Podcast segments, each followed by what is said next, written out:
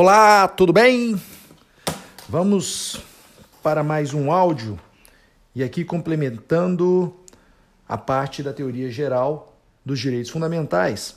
E eu gostaria de tratar aqui com os senhores e as senhoras dos direitos fundamentais como cláusulas pétreas e também uma classificação dos direitos fundamentais, uma primeira parte Gostaria de falar aqui apenas sobre o autor Karel Vazak e depois, em outra oportunidade, nós iremos complementar essa classificação dos direitos fundamentais. Correto? Então vamos em frente. O ponto que merece destaque é dizer que os direitos fundamentais e garantias fundamentais são cláusulas pétreas eles estão incorporados pelo artigo 60, parágrafo 4 inciso 4 da Constituição Federal, que diz: não será objeto de deliberação a proposta de emenda tendente a abolir os direitos e garantias individuais.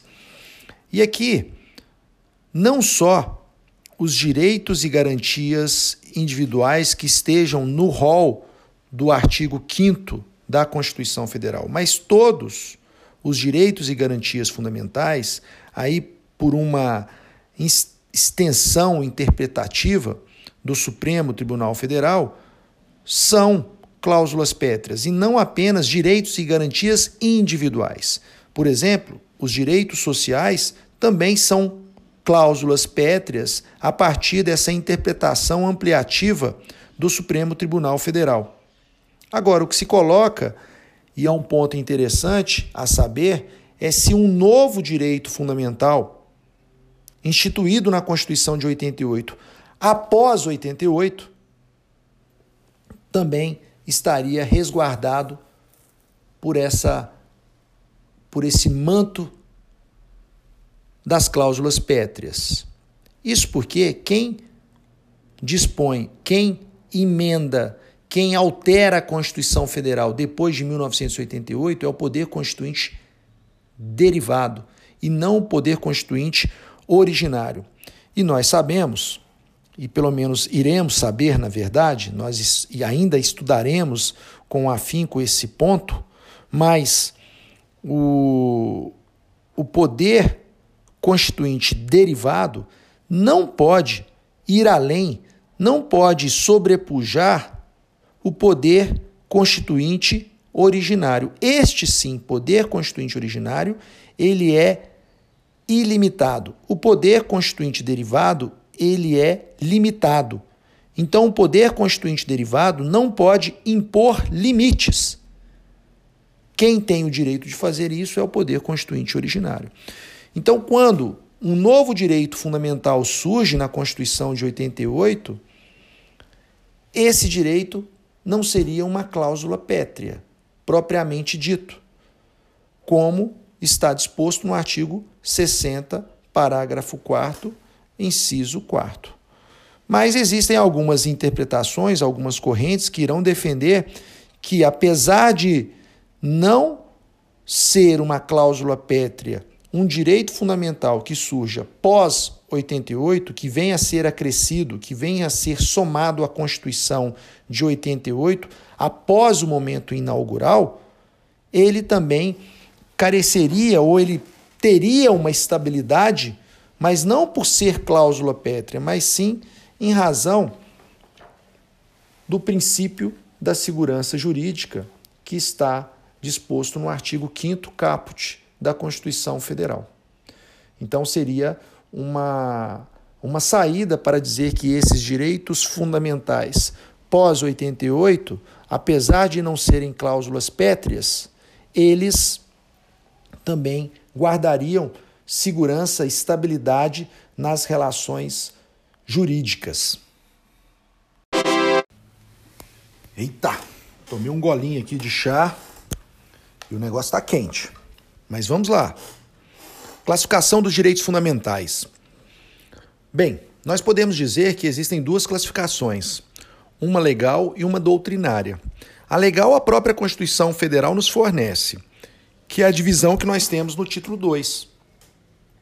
Nós temos no título 2 uma divisão dos direitos e garantias fundamentais em direitos e deveres individuais e coletivos, direitos sociais, direitos de nacionalidade, direitos políticos e partidos políticos. Esta é uma classificação.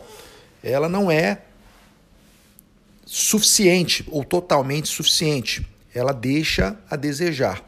E outros autores, e aí nós temos uma classificação doutrinária, passaram então raciocinar em cima dos direitos e garantias fundamentais e tentar enquadrá-los sobre uma perspectiva ou de um lado ou de outro que pudesse melhor esclarecer os direitos fundamentais. Basicamente, nós temos aqui, e vamos abordar, pelo menos na nossa disciplina, três autores.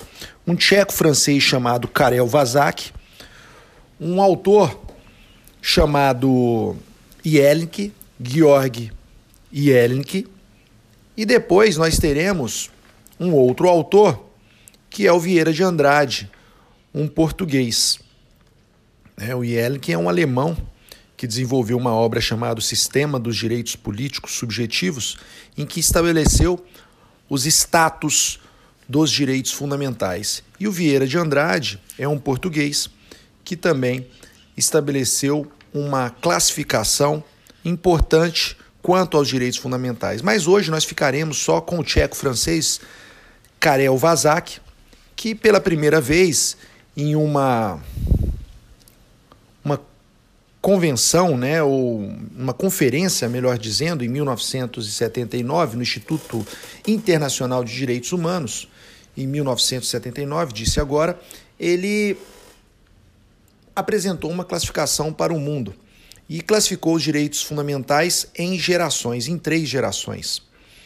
Ele disse que os direitos fundamentais eles seriam divididos em uma primeira geração que estaria relacionado ao fato de que o Estado não deveria fazer algo contra o indivíduo, ou seja, partia-se do pressuposto que o indivíduo tinha direitos fundamentais para se proteger do Estado, haveria então uma obrigação primária do Estado de não fazer uma obrigação negativa. A segunda perspectiva, ele olha também em relação ao Estado e o indivíduo, e esse olhar, essa perspectiva, diz respeito a um aspecto positivo. Então, o Estado, na primeira, não faz um aspecto negativo, uma abstenção. No segundo momento, quando, especialmente da implantação dos direitos sociais, o Estado tem por obrigação fazer algo, um, aspecto positivo. O Estado deve, então, realizar determinadas providências de modo que possa assegurar ao menos os direitos fundamentais conquistados nesta primeira geração.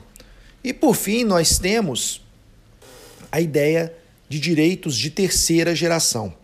E aqui eu vou pedir para vocês fazerem é, uma leitura do artigo 81 do CDC.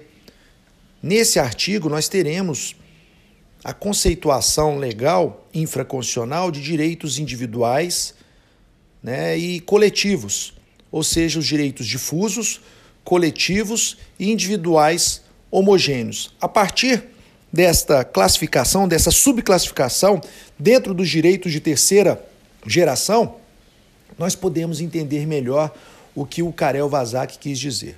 Mas basta que trabalhar a ideia de que esses direitos de terceira geração são direitos chamados meta-individuais ou transindividuais. São direitos que transcendem, transcendem o individualismo, transcendem o indivíduo para poder proteger uma coletividade. Bem, é isso que eu tenho para dizer para vocês por enquanto. Espero que isso é, torne curiosa a aula e que vocês possam buscar nestes artigos, dispositivos e livros um melhor entendimento para a gente chegar a ponto de bala na sala de aula remota. Forte abraço, QSL, câmbio, final, câmbio, desligo. Oh, thank you.